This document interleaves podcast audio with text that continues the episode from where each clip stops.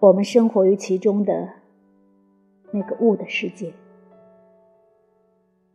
在它同爱的世界之间断绝交通的时候，也失去了它的平衡。于是，我们就不得不为极低廉的东西付出灵魂的代价，而这种事情。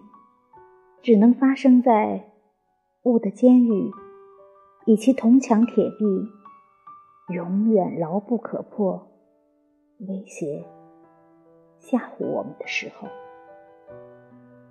于是就引起了可怕的战争、嫉妒和压迫，争夺空间和机会，因为这些。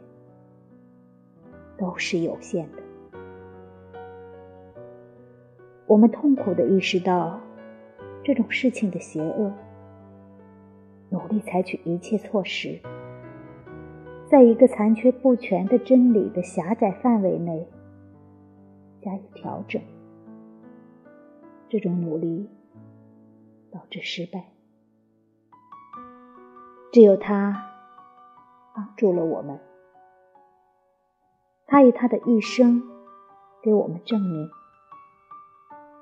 我们有个灵魂，他的住所建筑在爱的王国里。